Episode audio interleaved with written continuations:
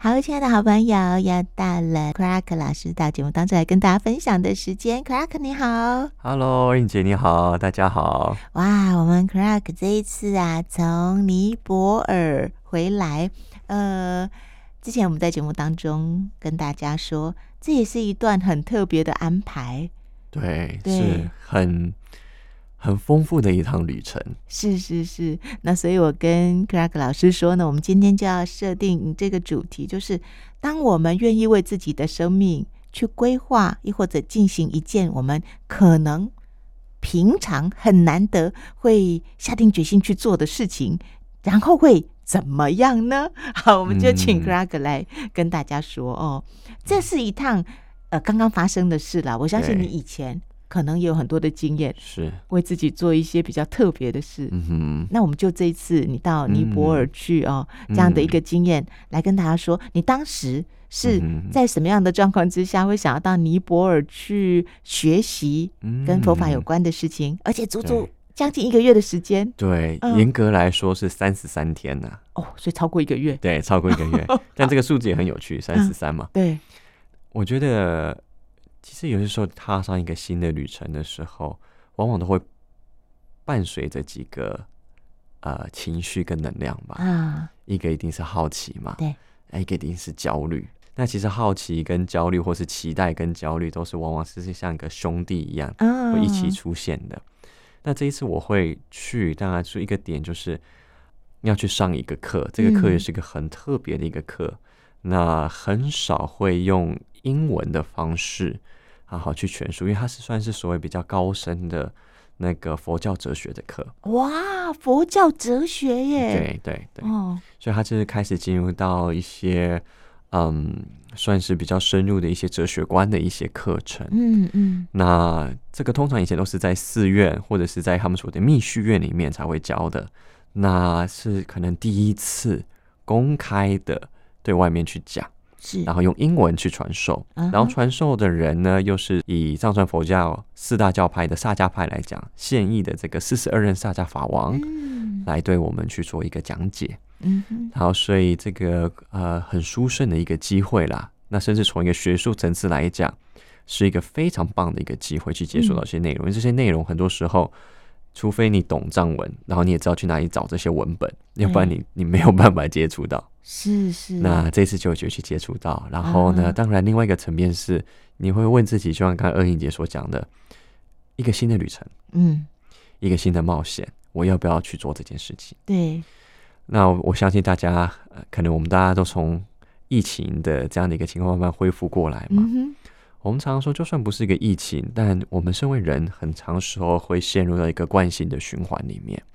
但这个惯性的循环里面的时候，当然没有什么好跟不好，但是我们会好像因为太习惯了，而导致会开始觉得所谓生命力的下降，嗯，会感觉到无聊，会感觉到好像找不到一个意义，都这样，差不多，每天也没有什么新鲜的事，是，嗯。但是我们内在总有一个部分会想要去冒险，嗯，这是我们渴望生命力的一部分，渴望创意的一部分，嗯，因为创意的最根本的根源就是创造嘛，啊，那创造它就是一个你要去面对未知或是带有未知的能量跟现在的能量去做一个撞击，你才有一个新的东西会出来，对，那你不可能在旧有模式下面去创造，因为你就是锁在旧有模式嘛。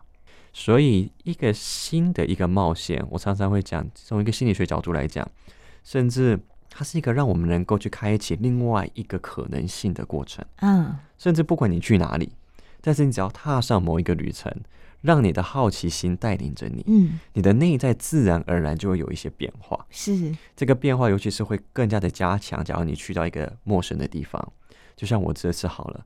我从来没去过尼泊尔，嗯，虽然有一个头脑知道的目的性要去学习，但是心里的那个感觉，当一下了这个决定，甚至人到了那个机场，嗯，到了那个尼泊尔的饭店，到那个环境的时候，就觉得哇，好像内在就开始有一种能量的转换。你说是因为那个地点是个圣地吗？可能，但我觉得以心理学的一个视角来说的话，我觉得是一种好像我又踏出了另外一个。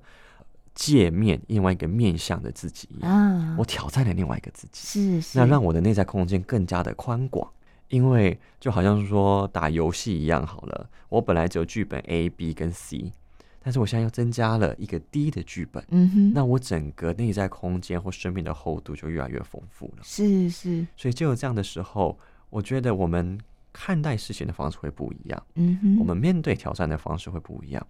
因为当我有一个增加的生命厚度的时候，它不只是一个好像数字层面上的，好像我只是多加了加了二、加了三、加了四，它是一个我整个，因为我们其实是一个完整的个体，完整的个体就是说每一个部分的我都是串联在一起。嗯，我增加一个新的东西，它不只是一个增加，它是会动到全部的我。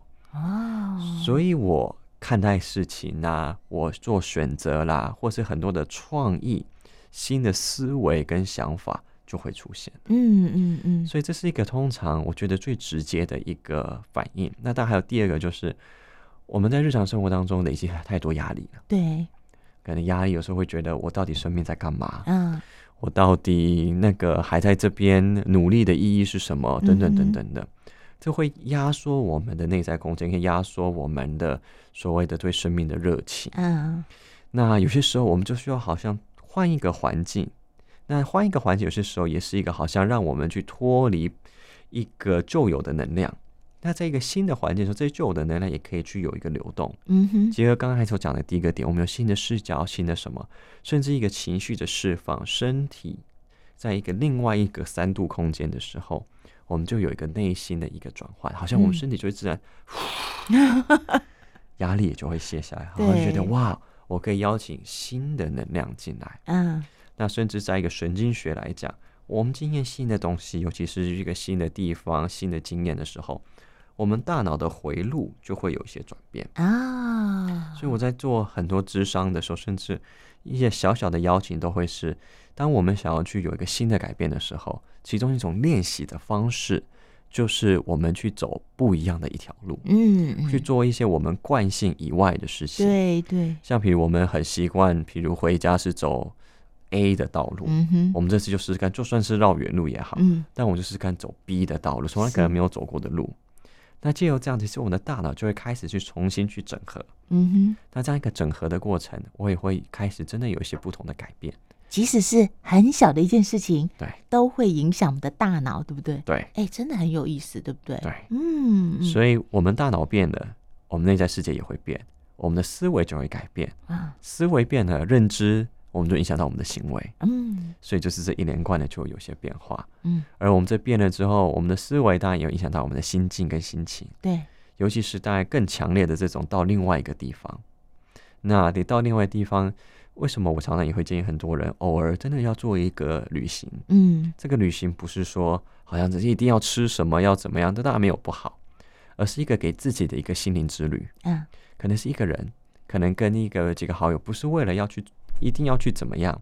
但是好像是让自己可以去经历一个新的一个经验，然后是以以一种开放的态度。是，像我这次虽然我是去上课，嗯，但是当然除了上课之外有很多其他的时间，我就是以一种自由，反正跟随的直觉，跟随的当下的。嗯，因为其实这也很符合尼泊尔尔那边的精神，他们就是一个很很 free 的做的一个方式。会很慢吗？他们好像不太注重时间哦，他们那边没什么时间的感觉，对，就觉得哈没关系啊，那个好像五点啊晚一点也 OK 啊，等等的，钱也不用现在付啊，这种反正这就是一个很、哦、很 free。嗯，我们比较习惯是，哎、欸，我们讲好几点就规规矩矩的很清楚。我觉得他们那边反而是一个比较 free 一点点的了。哎、欸，可是光是这样的差异也会让我们有一些改变，对，对不对？这就是一个刺激，对新的价值观的撞击、嗯。对对对对。可是像 Clark，你看哦，像很多人，尤其疫情解封之后啊，嗯、就拼命的往外跑，去国外玩。对，那样子，比如说五天、七天，又或者半个月，嗯，跟你这样子时间又相对长，嗯、然后有一个目的性，然后又住在当地，嗯，好像是在当地生活了一段时间。我觉得是不是也会有一些不同？对，我觉得时间的长度当然不同，嗯、还有我们常常讲的，可能深度的体验，对，也会不同。嗯。因为像我自己也很喜欢，就是说我到一个地方，我不喜欢很赶，只是好像呃，什么都要玩到一样。嗯，甚至像这一次去，很多人跟我说啊，你一定要去什么什么圣地啦，什么什么，好像全部的圣地都要去踩到。那、嗯、这个没有不好，这个有时间来很重要。嗯，那对我来说，我觉得我喜欢跟随自己的步调，因为还有另外一个很重要的重点，我们回到一个内在世界是，我们常常在工作或是在日常的环境，我们有太多不同的角色了。我们这些角色都是被期待要做某一些事情，妈妈当爸爸、当哥哥、当老公或等等的，你都有一个期待值，都是要为别人服务，要扮演这个角色应该要有的样子。其实有太多的应该在那边。那有些时候去一个这一种的旅程，虽然你有上课有什么，但我觉得很重要，可以保持一个作所谓深度旅游的心态，除了去学习之外。是让自己可以卸下所有的角色啊！我不需要当爸爸，我不需要当哥哥，我不需要当儿子，不需要当老公，不需要当任何的角色。我就是我。我在那边是一个开放式的方式去认识别人，认识这个土地，认识这个地方，以我自己最自在跟舒服的步调。可能很多人或有些人来说，这是很可怕，因为这是不习惯的。对呀、啊，会觉得没有安全感。对，没有安全感就会让很多人觉得还是不要吧，对不对？就对就。根本不会有这一趟旅行的发生。对，嗯，但是有时候我们反而是需要，我常常说，我们总要冒一点点险，真的。就像我说，在我的智商空间里，或是来上我的团体，我都会说，我很努力的会想要做到，就是我们会在一个点上面，这个点就是你不是在你的舒适圈里面，你需要冒一点点的险，嗯，但是你又不会冒险到一个极端，到你会掉下去，嗯，然后受伤。而是中间那个点，我冒险了，但我却知道我有个安全空间可以回来。嗯，但那个冒险却是很重要，因为我有冒这样的一个险，我们挑战了自己。我们才有一个新的可能性才会去发生。是是。那这个冒险某种程度上也是打破我们自己，打破一些角色，打破我们的惯性，打破我们的习惯。嗯。甚至以佛教语言来讲，可能就是打破所谓的执着啊，对我的我执。对。这就是我们所有形成的，我觉得我们应该有的样子。对。那应该没有不好，但有些时候它会把我们禁锢。变成一个样子，好像事实上就是这个样子，就好像我刚才回到讲的，好像我们这个角色就是这个样子。嗯，当一个角色被定型了，这个角色会慢慢的，好像会失去它的生命力。嗯，所以每一次不是说我们要舍弃角色哦，角色也很重要，因为我们本来就需要在角色里面不同的角色，而是是否我们可以在角色跟角色之间自由的切换，有些时候可以卸下角色，嗯，有时候可以去。穿上角色，对，扮角色，然后在每一个角色，有时候甚至去挑战每一个角色，去看有哪些不同的可能性，跟这些角色里面有哪些更多的空间。嗯嗯，要不然很多时候我们都觉得我们是很无奈，对，我觉得很无力，我就好像就只能这样子。嗯嗯，但唯有我们卸下角色的时候，我们就觉得啊，哇，可能我的生命可以不只是这个样子。嗯嗯，这是我跟我很多个案会说的，就是说。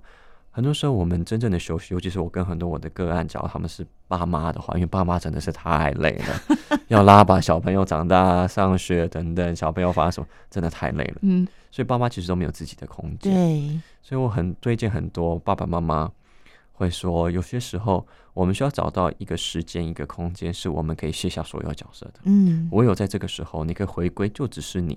嗯，你不需要当一个妈妈，你也不需要可能要当一个女儿。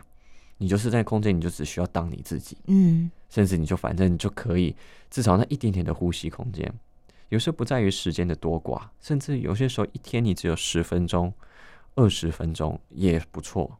但是至少给予自己有意识的，可以是说，哦，这个空间里我要有意识的卸下角色，嗯嗯嗯，然后去就只是好像回归到非角色的状态。是，唯有在这边，我可以真正的呼吸跟休息。嗯嗯嗯，那这也是戏剧治疗常常会定义的，就是说，对于戏剧治疗来说，健康的内在不是在于你把一个角色扮演的多好，而是它主要是在于说你如何自如的在不同角色里切换，嗯，而不会卡在一个角色里面。对对对对，